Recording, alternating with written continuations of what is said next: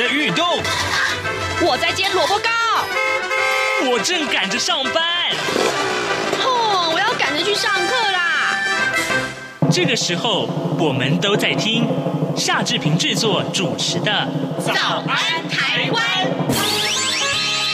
早安台湾带给你最热门的时事访谈，最感动的人物专访，最直接的民意表达。对，让我们一起收听《早安台湾》。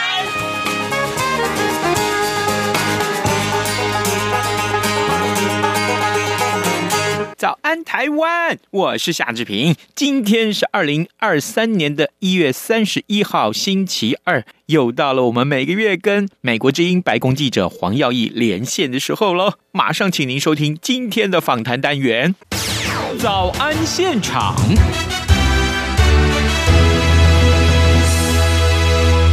这里是中央广播电台台湾之音，您所收听的节目是《早安台湾》，我是夏志平。各位听众啊，我们连线两年的这位受访者，今天终于出现在《早安台湾》的播音室里了，我真的是忍不住兴奋的心情。各位知道我在说谁吗？各位啊，两年前啊，《早安台湾》节目和美国之音的白宫记者黄耀义开始连线，自那之后，我们每个月都有一天，至少一天啊，后来甚至有两。天的机会要跟耀义连线，请耀义告诉我们最新最夯的啊，这就是这个最轰动的这个有关于美中台三方关系的一些新闻，还有他自己的分析和见解。今天耀义趁着年假之便来到了台湾，也到早安台湾的录音室里面来了。耀义。早安呐、啊，早安，志平，各位央广的朋友们，大家早，我是黄耀义，终于是在同一个时区了。对，以前你跟我说早安的时候，其实是我我在白在华府是晚上。哦，真的，哎，对耶，就时差在十二十三个小时的时候，对对对，总是我在跟耀义问候的时候，不知道该说早安还是该说晚安，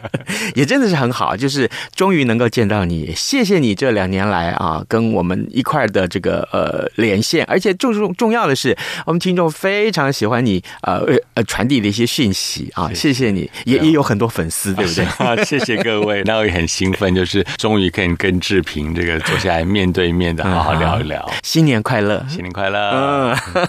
好，来，今天我们还是言归正传，同样有一些重要的实事要请耀义跟我们分享啊。在过年前，这样一个新闻其实也是呃震撼了这个呃华华裔社会在。美国的华裔社会就是在加州发生了枪击案，当然枪击的这个呃内容我们就不多赘述了。但是我我很想请教耀义，为什么美国啊的这个社会总是会发生枪击案？但呃，我用这样的一个“总是”这两个字，会不会是以偏概全了？因为我总是会读到这样的新闻，呃，还有他的枪支管制法案的这个历程，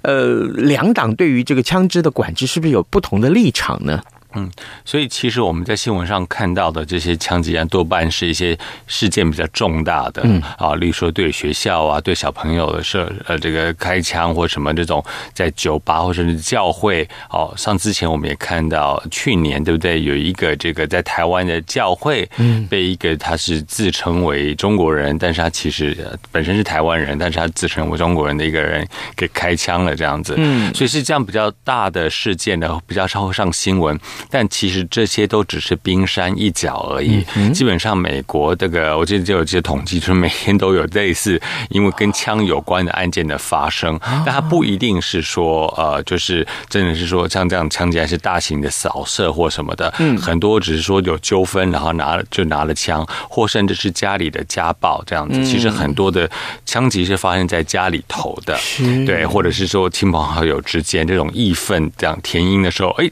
一把枪就掏出来这样子，所以是有这样的情况。那当然也有暴力犯罪的一个部分，这样子就有帮派分子啊，或者是在街头的一些啊，这些混混和什么用枪来解决事情。是那啊美，所以说其实美国这些枪击案，一方面也可能就是因为啊，大家。居然这样子的一个武器啊，很方便取得的话，那他很多时候要解决一些他的一些问题的时候，他很习惯就会以这样子的方式啊来解决，或者是说我就可以用这个方式来解决。那刚才我所说的，你看，呃。几乎美国在各个地方都有可能发生枪击案，嗯、幼稚园、小学。教会、酒吧、嗯、演唱会现场、嗯、SPA，然后当当然也有说家里头，然后当然也有像这个购物中心啊、嗯、shopping mall 里面也有发生枪击案，嗯、所以现在就让大家觉得人心惶惶。大家说我到底去到哪边会是安全的？是。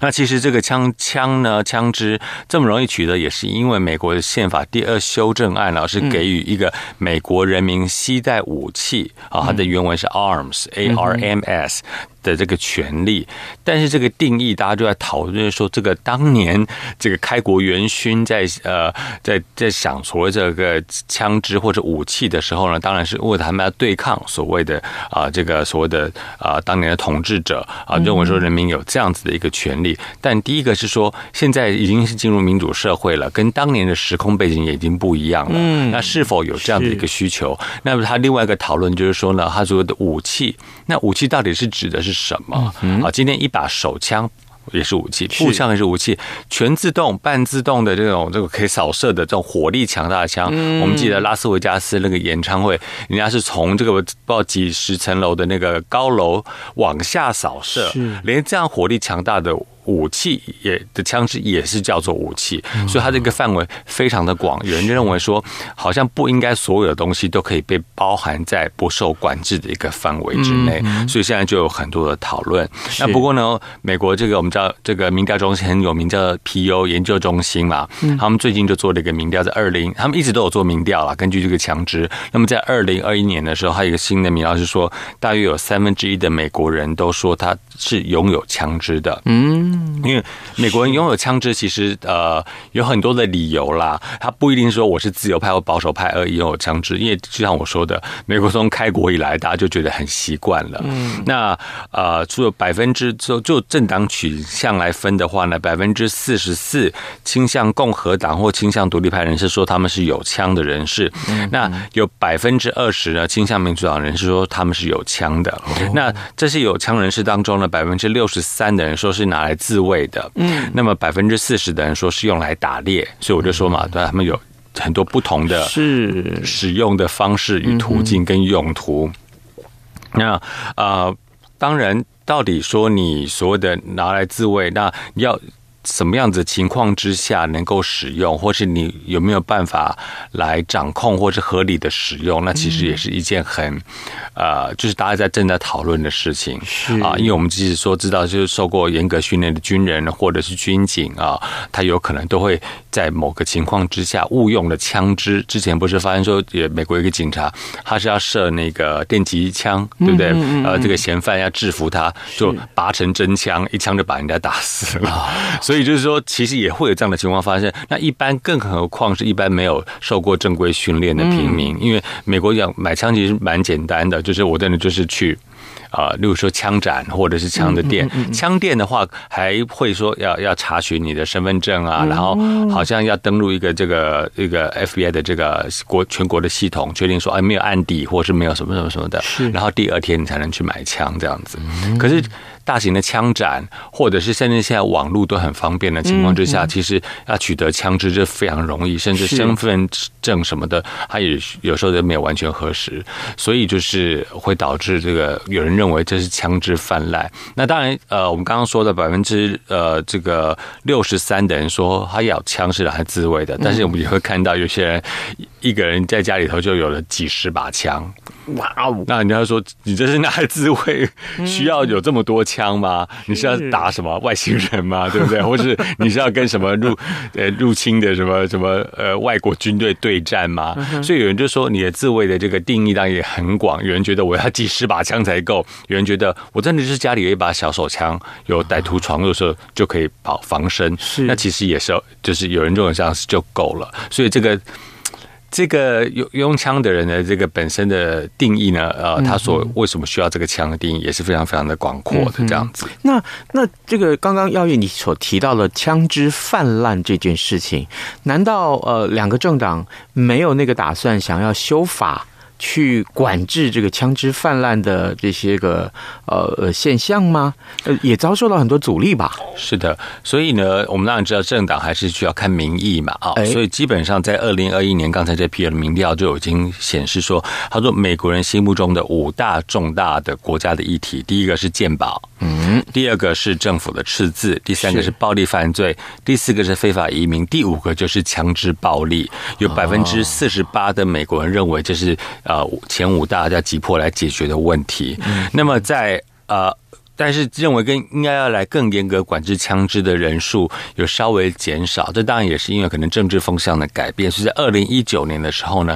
百分之六十的美国人认为说我们现行的法规是不够的，要来更加严格的管制。但是二零二一年的时候呢，只剩下百分之五十三，但是还是有过半，哎，对不对？那但是只剩下百分之五十三。那其实就在二零二一年的时候也通过，其实国会就已经通过了一个比较严格的枪支管制的法。那拜登总统也签署了。那当当然也是因为呃，我们在前几年很多这种大型的枪击案，嗯，呃，导致这个美国的社会就是非常非常的震惊这样子。那所以说呃，才会有这样社会上来推动，要来更加严格管制。那么如果说照这个，在我们刚刚说共和党是属于比较会是认为说枪支是不应该被严格管制的。那在二零二一年呢，呃，这个民调里面，嗯，共和党里面内部其实认为要严管枪支的有百分之二十七，嗯。认为要放松的只有百分之二十，所以即使在共和党的党内呢，都有比较多数的民意。意民意是认为说要来一个严格的管制枪支，因为毕竟它是一个杀伤力很大的一个武器。好，它不是说我就是一把菜刀。对 对，这一把菜刀我上去啊，我举个例子好来讲好了。其实就在一月六号，今年在前没有多久之前，对不对？美国的这个 Virginia 维吉尼亚州发生六岁的小孩带一把枪，而且是半自动的手枪，到学校开枪打老师。哇哦！所以我不知道他是说，小朋友可能就觉得老师我管你很，对不对？小朋友就是会觉得讨厌老师或什么之类的。但你如果是今天像假设是在台湾好了，你能想象小朋友跟老师在。顶嘴的时候拿出一把枪嘛？不能，对不对？所以这个枪身、枪支本身，它真的是一个杀伤力非常非常大的一个一个一个武器，所以会让大很多人认为说呢，或许在这个方面，我们真的要有更完善的配套措施，这样子。呃，各位听众，今天早上志平为您访问的是美国之音白宫记者黄耀义。呃，耀义呢，趁着年假之便回到台湾来，那当然我们。立刻就邀请他啊、亲自来到早安台湾的录音室啊。呃，刚刚耀毅跟我们分享是美国这个发生的枪击案，但是对于枪支管制的这些个呃，不管是两党的看法或社会的现况，都有了详尽的解说。刚刚耀义提到了亚裔这件事情，正好我想到就是呃，最近呃，白宫才刚刚宣布啊，美国成呃通过了一个美国史上第一个促进亚太裔的这个公平的法案。我特别要请啊呃耀义啊为我。我们介绍这个法案的内容，还有它的目的是什么？是，所以呢，呃，除了这个白宫刚推出这个战这国家战略之外呢，我们知道，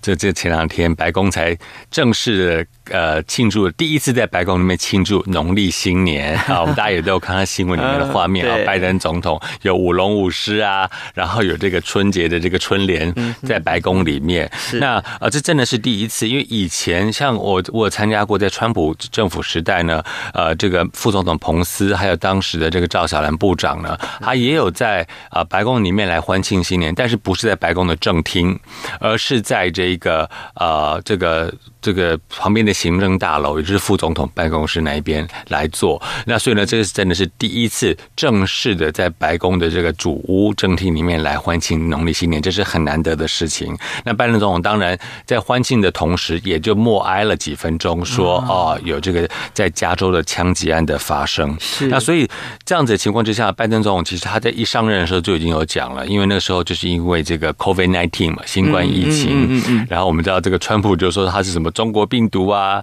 中国的这空 flu 对不对？就是玩这些美国的文字的梗这样子，导致了很多的这个华裔或者是亚裔呢，很容易受到歧视。我今天我自己讲一个我自己的例子好了，我在那时候刚开始流行这个疫情，还没有完全把这个大家封就是封控的时候，嗯，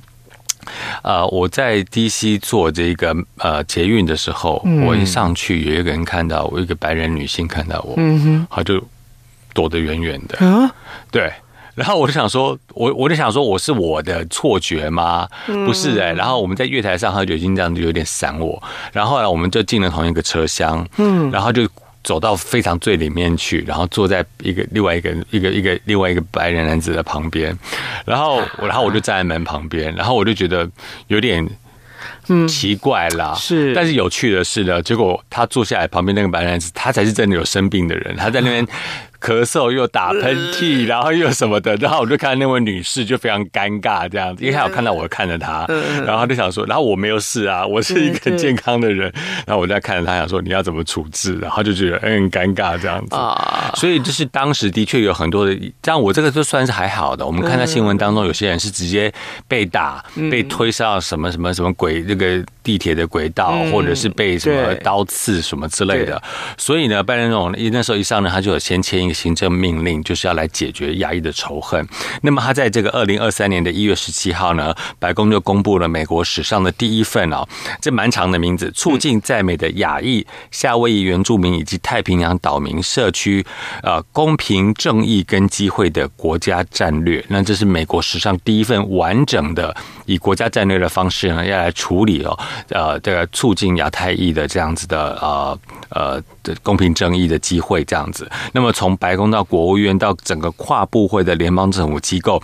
都要遵从从遵遵从这个战略来为亚太裔的美国人谋求平等。嗯，那我们知道，白宫有一个亚太裔的倡议委员会啊，拜登总统任内，其实之前有不同的白呃白宫的内都有不同的类似亚太裔的组织。那么拜登总统这一任是叫白宫亚太裔倡议委员会。那我们知道谁是这个？共同主席吗？也就是这个台湾之女戴琪啊，美国的贸易代表戴琪，对，他爸爸妈妈是台湾人嘛。是。那么他在成立的这个呃宣布这个国家战略的时候，他就特别讲说呢，他说啊，就是要推动这个战略来促进种族的平等。那我们知道刚才讲他说像枪击案或是一些攻击压抑的仇恨哦，根据 FBI 的数据，针对亚太裔的仇恨犯罪，在二零一九到二零二零年是激增百分之七十三。嗯，那我们知道现在在纽约是属于比较这种人口稠密的地方啊，是它那个段期间是激增到百分之三百那么多。那所以亚太白宫亚太议委员会的这个执行主任叫做卡伊，他是这个夏威夷人。嗯，然后他接受我专访的时候，他就说，他说这个样子的一个对针对你的仇恨跟歧视的根源，其实是在于我看你，我就不觉得你是美国人。啊，就是你看起来长得就不像我想象中的。其实很多人都会讲，讲美国人就想金发碧眼，对不对？哎，那不对啊。那很多 A B C 怎么会是金发碧眼呢？对不对？还有很多的非洲裔黑人或者是拉丁裔的颜色不一样，难道就不是美国人吗？但是这样子一个心态，就是我那种排外心态，认为说你不是美国人之后，我就会用这样子一个心态来以以根源而来。排斥你，或者是仇仇视你，所以他说呢，这卡伊就告诉我说，他说基本上这个战略里面不只是要来解决所谓仇恨犯罪的问题，因为那个只是治标而已，对不对？你把这些人抓起来或怎么样，更要去促进所谓的包容跟归属感，就是要让亚太裔本身还有这些美国其他的族裔的美国人认为说，哎。这些人都是我们美国人啦，我们大家都是在这边一起出生长大的，或是一起成长的，大家都是美国人，没有谁是外人，这样才会能够从根底来解决这个仇恨的问题。对呀。你这样子讲啊，这样解释我就了解为什么他们会把这个问题定位在是一个刚刚我们所谓的国家战略啊。嗯，我我希望这样的思维真的也可以影响到台湾啊，至少呃，对于人权这件事情是要非常非常去重视的。另外，我们也来看到其他的议题好了。哎，耀毅啊，好快啊，时间，嗯，俄乌战争开打都快一年了呢。对，我还记得那时候我们也是连线，就是哇，发生那个大事，对不对？对，就是一年来啊，这个当然影响到美国社会很多很多，包括了这个美国社会的通膨啊，还有这个有这么多的这个军费是要挹注在俄乌战争里面的，帮助这个乌克兰。美国社会对这个问题的看法是什么？难道我我容我用这个字啊，是疲乏了吗？还是说，对我们仍然坚持正义？所以，呃，当然，美国人本身，我们知道拜登本身经常讲的一句话，就是说，所谓的自由、民主、人权是我们美国人的 DNA。嗯，啊，所以当然这是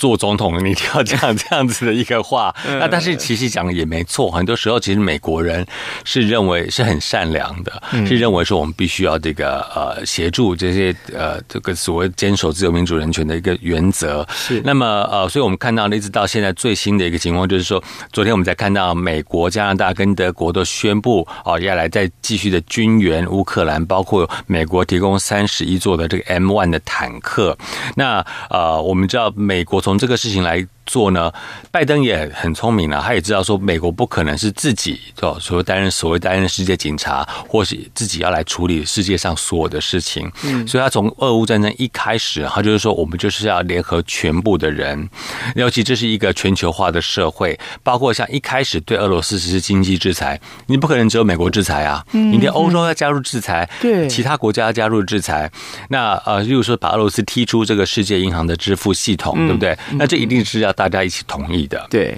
所以他就呃，拜登就是认为说，在亚洲，包括像是跟俄罗斯其实关系蛮近的日本，嗯，哦，嗯，都要来这个一起来合作，是。那所以他就是用一个团结的方式来来来进行。所以目前的话，我们看到说，包括像还有军道呃军事跟人道的援助，也是大家一起来做。嗯，那呃，当然我们也知道说。毕竟不能够直接介入，是啊。然后美国如果跟美俄开战的话，那这个后果是不堪设想。嗯、那所以说，在美国提供的一些东西呢，啊，或者是要给这些武器啊，训练乌克兰军人，其实都是在第三地训练，也不会带到美国来训练这样子。嗯、所以这个是在这个呃表面上，或者是在这个名义上呢，是必须要来维持的。嗯、那刚才已经讲到，对世界造成很重大的影响，包括像是通货膨胀。最近好不容易掉这个下来了，那么当当然包括粮食短缺，然后呃，就粮食短缺也是因为缺乏肥料。我们也说过，谁知道这个原来俄罗斯俄罗斯跟乌克兰是这个原料的出产大国、出口大国。那当然，俄罗斯的这个天石油跟天然气啊禁止出口，也是造成能源飙升。那他也必须要去跟中共地区协调。那拜登当然是说我们。因此就不要来依靠化石能源嘛，嗯，用这个可可再生能源、绿能，其实你就可以来避免以后受到某一个帝国用能源来胁来胁迫你这样的一个情况。所以这导致了整个地缘政治、国家对于能源政策的思考，到这个呃整个供应链的重组。我俄乌战争真的是在这一年以来呢，把整个整个世界的格局都变了。嗯，那不过现在你刚刚所说到美国民众的一个看法呢，是。当然，我们知道，呃，共和党这一方面呢，呃，这个新的国会的议长啊，也说他将会可能会在春天来访台湾的这个麦卡锡，对，他在选。去年的这个大选之前就已经公开讲过了，乌克兰不能再拿空白支票。嗯，那这句话就是让大家有点紧张，什么意思？是，是那呃，我几次询问白宫国安会，但白宫国安会现在是民主党人，他说啊，没有啊，我们不是空白支票，我们这个公支票出去之后，我们就是为了这个是有目的的这个作战，或者是协助我们的友邦这样子。那呃，我们也看到了这个去年在这个风灾啊，或者是呃一些的天然灾害的时候，一些共和党的。议员像德州、佛罗里达，他们就会在推特上就是说啊，说拜登他等于是在酸拜登，说啊，可不可以把这个给乌克兰的钱给我们这边的？灾民啊，什么什么的，啊、那你这样子有点尴尬，因为你灾民当然有想想要拿到政府的钱，但是这是否代表这个灾民就希望乌克兰被俄罗斯给吞并了，也不一定，对不对？啊、对对对，但是就是你看到有些人已经开始说，为什么你这个钱要给外国，为什么不给我自己本国人？嗯，嗯，啊、哦，所以现在就是我们看到，当然在十二月二十一号，就是新国会上任之前，呃，乌克兰总统泽伦斯基亲自访问了白宫，对对不对？然后还跑到国会去做这个联席演讲，就是希望说。能够把这个美国两党的共识凝聚起来，然后继续的能够来帮助乌克兰。但是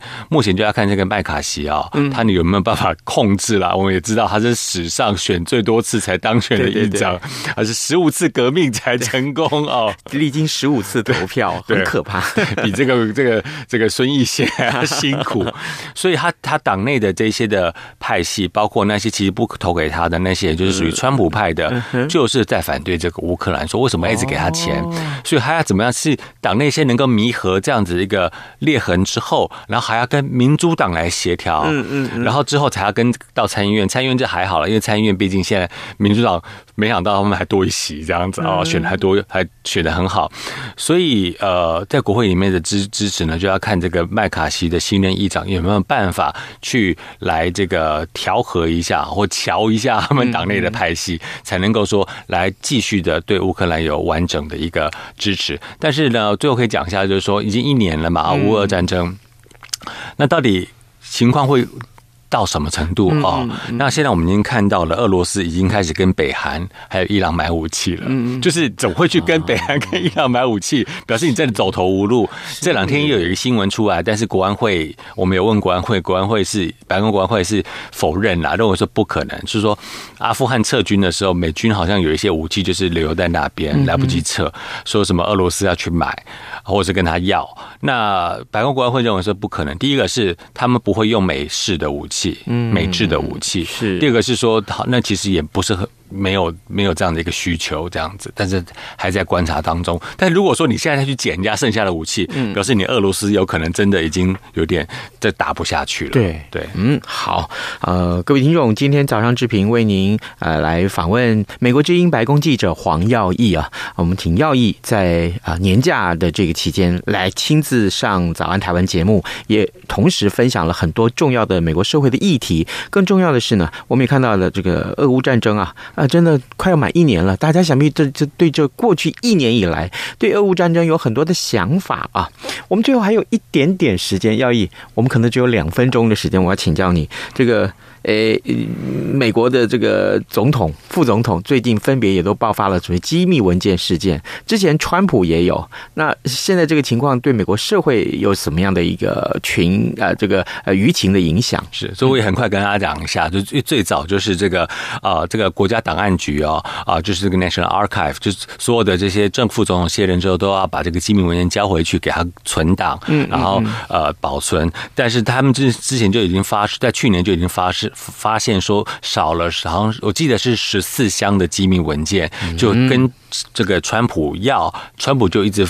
阵营方面一直没有回应，这样子一直也不。不给这样子，一直到后来 FBI 跑到他的这个住的地方，也是一个俱乐部啊，一个度假村海湖庄园去，才发现了那些机密文件。那当时川普的态度又说什么啊？我是总统，我自我就自己把它解密，就他就不是机密这样子一个说法这样子。然后结果呢？呃，拜登是自己是在去年十一月的时候呢，他在呃卸任，他在。奥巴马时期呢，卸任副总统之后，他在 D.C. 成立一个智库，然后那个智库的办公室呢，在整理文件的时候，发现说，哎，我们这里居然有几份啊，不是好几箱，而是几份的机密文件，所以就主动的提交给国家档案局。然后国家档案局说，啊，你这好像在查，还有哪里有？就发现说，拜登家里也有，然后哪里也有这样子，就是说有些散落的。那呃，这个时候当然受到共和党的追追打，就说，哎，你讲川普怎么样？那你现在自己还不是这样？结果没想到就在前几天。这个川普的副总统彭斯家里也找出了机密文件哦，所以看起来好像是这个是不是一个通病这种感觉？那当然，大家的分析就是认为说呢，其实你不可能是总统亲自下去打包的嘛，对不对？嗯所以都是幕僚下去做的，有可能幕僚这个行政疏失没有注意到，说我在包这一包可能不机密的箱子的时候，我却把一两张的机密的放了进去。那重点是说，你们进去放进去之后，那段时间为什么没有再打开来重新查核一下？那啊，当然。呃，国家档案局有跟你追讨的时候，我们知道川普那时候是没有说要还他的。那所以国家档案局现在已经要求了所有卸任的历的正副总统，麻烦你们就回家看一下啊，你们办公室或是家里或哪里还有没有机密文件？那目前看到最新的情况是，奥巴马跟克林顿的办公室都已经回复了说啊，在任期之后已经全数缴回国家档案局了。那这是很有趣的，我很快的总结一下，为什么这个事情还会让这个。吵那么大了，主要是因为川普现在说还要再出来再选二零二四，呃是，彭斯也要选二零二四，那是。拜登应该也是会继续在竞选连任，哇，所以呢，这个也可能会继续成成为选战的议题。这样。好，原来它影响性在这里。好，各位听众，今天早上志平非常非常高兴啊，能为您访问到美国之音白宫记者黄耀毅，我们终于跟耀毅碰面了啊，也谢谢耀毅亲自来到早安台湾的录音室里，谢谢耀毅跟我们的分享，谢谢，谢谢志平。早安，台湾，你正吃着什么样的早餐？吐司加火腿蛋，咬一口，然后收听中央广播电台。各位听众，以上就是今天的早安台湾，谢谢您的收听，咱们明天再会喽。